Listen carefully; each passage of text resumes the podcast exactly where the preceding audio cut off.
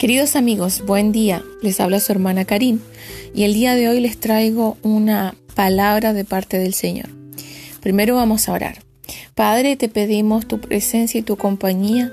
Te pido que el Espíritu Santo eh, permanezca aquí conmigo, se manifieste en cada uno de los oyentes y sea el Espíritu Santo el que los convenza, Señor, de tu palabra, el que haga la enseñanza o la eh, exhortación o la reprensión a nuestro corazón según sea el caso, Señor. Tú conoces toda nuestra vida y te pedimos que nos abra las escrituras y el entendimiento. En el nombre de Jesús. Amén. Hermanos, hablando de la palabra de Lucas 6, espero este, esta palabra sea de edificación y saber que siempre cuando Dios nos entrega una palabra que nos corrige, que nos disciplina o que nos enseña algo, eh, siempre es por amor, tal como un padre cuando enseña a sus hijos, cuanto más el Señor. El Señor nos habló de estar meditando la palabra de Lucas 6 y ciertamente eh, creo que quienes lo han hecho han podido, hemos podido experimentar el ser probados en estas palabras, el, el, el que en nuestra vida están pasando cosas que que realmente debiéramos estar aplicando mucho de lo que dice aquí en Lucas 6. Y, en debilidad les hablo de que no es fácil. Pero eh, el Señor me hablaba en esta mañana de algo importante para, para Él, para su iglesia. Y si tú amas al Señor como yo lo amo, vas a querer eh, cumplirla, vas a querer no fallarle a Él. Em, el día de hoy quiero mencionar que mm, el Señor dice que, mm, que no es hijo o no es siervo aquel que llama Señor, Señor, lo llama Señor, Señor y no hace lo que Él dice. En versículo 46 de Lucas 6 dice, ¿por qué me llamáis Señor, Señor y no hacéis lo que yo digo? Eh, entonces aquí nos está diciendo que no, no nos está permitido llamarlo Señor, Señor si no vamos a hacer su voluntad. Quiero hablar de una situación que tiene muchísimo que ver con la palabra que está en Lucas 6, en los versículos 27, en el amor hacia los enemigos. Si el Señor nos pide amar a nuestros enemigos y hacer el bien a los que aborrecemos, y nos dice en el 28 bendecir a los que os maldicen y orar por los que los calumnian, ¿cuánto más ¿Cuánto más nos pedirá el Señor de amar a la iglesia, de amar a quienes no son nuestros enemigos, de amar a los hermanos de la iglesia, de amar a aquellos que, que han orado por mí, que me lideran, que me enseñan, que me guían, que se han preocupado de visitarme, de darme la palabra, de enseñarme cuando yo no sé? ¿Cuánto más ¿Cuánto más, dime iglesia, cuánto más te pide el Señor? Si Él te dice, ama a tus enemigos y haz bien a los que te aborrecen. Bendice, bendice, o sea, di bien, deséale bienestar a los que te maldicen y ora por los que te calumnian. ¿Cuánto más debieras hacer por aquellos que no te calumnian, por aquellos que están para ti, por aquellos que te están ayudando, que te han acompañado en tu proceso, eh, que no teniendo que hacer nada de lo que hayan hecho por ti, sin embargo lo hacen. Em, de esto me habla el Señor, porque el enemigo quiere sembrar discordia entre la iglesia.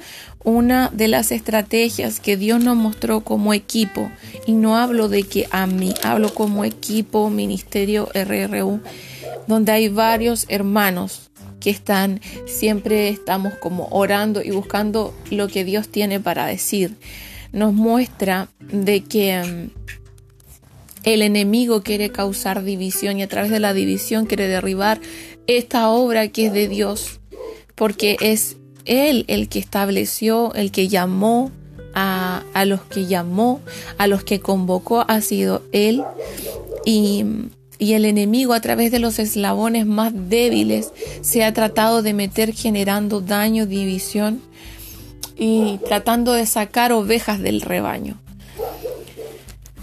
Eh, es por esto, hermanos, que yo les invito esta mañana a que revisen sus conversaciones y a que tengan oídos para oír de aquellas personas que se acercan a ustedes,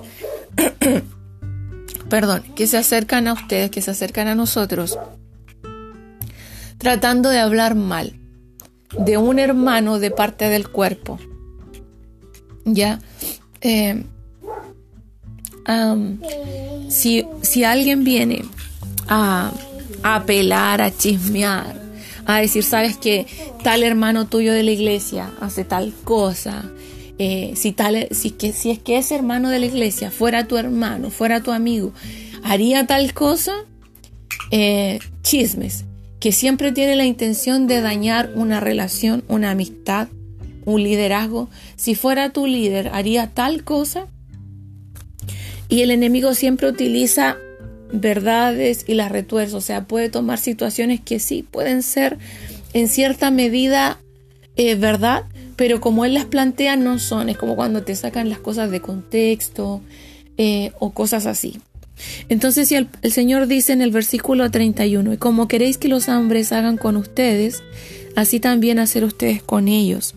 Y también dice, el hombre bueno del buen tesoro, versículo 45, el hombre bueno del buen tesoro de su corazón saca lo bueno, y el hombre malo del mal tesoro de su corazón saca lo malo, porque de la abundancia del corazón habla la boca.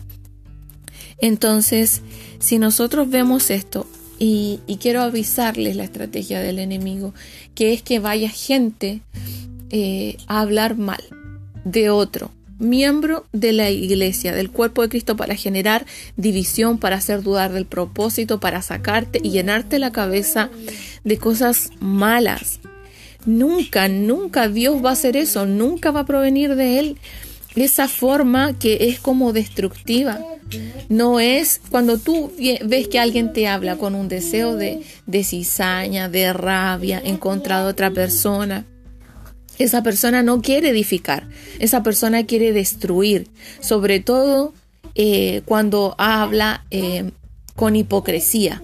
Cuando tú ves que esa persona, supongamos, habla mal de, de, tu hermano, de tu hermana, y cuando luego esa misma persona que te habla peste la ve constantemente, eh, le, le, habla como sin nada y con, como con una absoluta hipocresía. Eso nunca va a provenir de Dios. Y el Señor eh, dice que eso no, no, no está dentro de, no, no cabe dentro de su reino. Entonces, ¿a qué te insto esta mañana? A que si tú estás, llegas a estar, porque probablemente lo vamos a pasar más de una vez y el Señor nos va a dar más de una oportunidad de hacerlo bien. Porque muy seguramente nos ha pasado de que alguien viene a hablar mal de un hermano, de un, de un miembro de la iglesia, de un líder que nosotros conocemos, que, que, está buscando al Señor, que tiene la disposición, que va, que se congrega, que se esfuerza. No que sea perfecto, porque aquí nadie es perfecto, en la iglesia nadie es perfecto. Eh, a la iglesia no llegan los sanos, sino los que tienen necesidad de doctor. Pero pero sí podemos medir de alguna manera eh, y valorar que el hermano que está aquí congregándose se está esforzando por ser perfeccionado y Dios está trabajando en él. Y si Dios está trabajando en él, ¿quién eres tú para juzgar a un, siervo ajeno? ¿Quién eres tú para juzgar a un esclavo ajeno? Hay una palabra que habla sobre eso. Nosotros no somos quienes para juzgar a los que a los que le sirven a Cristo o a los que pertenecen a Cristo. Y si en algún caso eh, se llega a hacer eso es por mandato del Señor, es porque Dios lo muestra y Dios lo quiere hacer por un propósito de restauración, para corrección, no para que esa persona, uno hable mal de esa persona o como que la deseche, no es para desecharlo, es para ayudarle con su pecado y para que el alma se salve, nunca es con un fin de destrucción.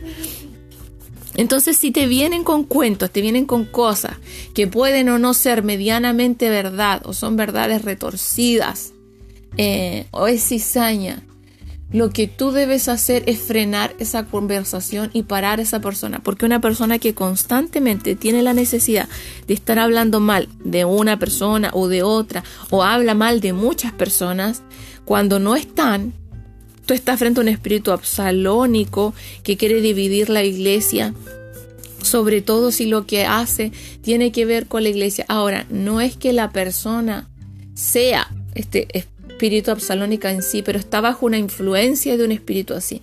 No, no debemos desechar tampoco a esa alma, sino que debemos orar por esa persona que está haciendo ese daño porque no sabe lo que hace y se está dejando manipular del enemigo. Pero, pero también debemos eh, llamarla como a corrección. Si lo ha hecho reiteradas veces, debemos decir discúlpame, perdóname, pero yo no quiero eh, escuchar hablar mal así de mi hermano, porque sabes que yo sí, yo le amo y sabes que eh, ninguno de nosotros es perfecto. Todos cometemos errores, pero sabes que mi hermano está buscando del Señor y Dios está trabajando con él o con ella así como conmigo. Pero esa persona que viene a criticar duramente a otro miembro de la iglesia, sea que él esté dentro de la congregación, que él esté fuera o que haya pertenecido, en cualquier caso, lo mejor que tú puedes hacer es corregirlo, no, no, no con juicio, no como, pero ¿cómo tú eres capaz de ser algo tan terrible como esto? Sino que con tu propio ejemplo, diciéndole yo no voy a participar de esto, no me parece bien, no estoy de acuerdo, eh, o manifestándoselo de alguna manera. Ahora, lo mínimo que pudiéramos hacer es decir con permiso, pero no quiero escuchar esta conversación o me retiro a hacerte un lado. Ahora, quienes son realmente valientes y quieren ayudar a la persona que tiene este mal espíritu, que tiene la necesidad de andar acusando, mostrando de diferentes formas de que otro hermano está, em, se equivoca, y tú ves que se equivoca no porque, no porque está metido en un tremendo pecado y no quiere dejar su pecado, como eso sería rebeldía, ¿me entiendes? Por ejemplo, si yo estoy pecando y estoy bebiendo alcohol nuevamente y me estoy emborrachando y obviamente un hermano me ve, eh, tiene que contar eso para ayudar a la persona para restaurarla, no para decir, oye, es que tú eres un borracho y esto y esto otro siempre es con un deseo de, restaurar, pero también se le debe decir lo que está mal para que esa persona pueda eh, ver su pecado, porque normalmente estas personas no pueden ver su pecado, no ven por qué incurren constantemente en pelambres, en chismes, en ese juicio y esas cosas, en la crítica. Por eso hoy día te aviso, te alerto de parte de Dios, de parte de Dios, de que el hombre bueno del buen tesoro de su corazón saca lo bueno. Si tú estás participando, tú estás albergando los tesoros inmundos que otra persona está soltando, es porque dentro de esa persona hay un espíritu mal operando. Y saca, y saca de él constantemente eh, crítica, rabia, juicio no porque Dios se lo mandó, sino porque simplemente eh, el espíritu opera en esa persona. Entonces, eh, no es de parte de Dios eso.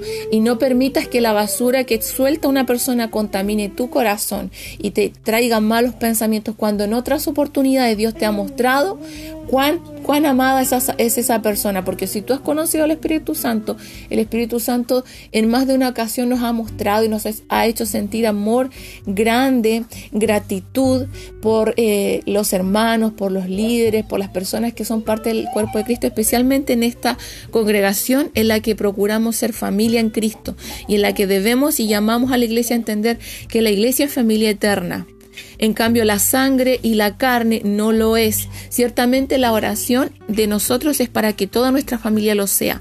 Pero si en algún momento tenemos que vernos enfrentados a esa palabra que dice, eh, el que ama más a madre o a padre más que a mí no es digno de mí.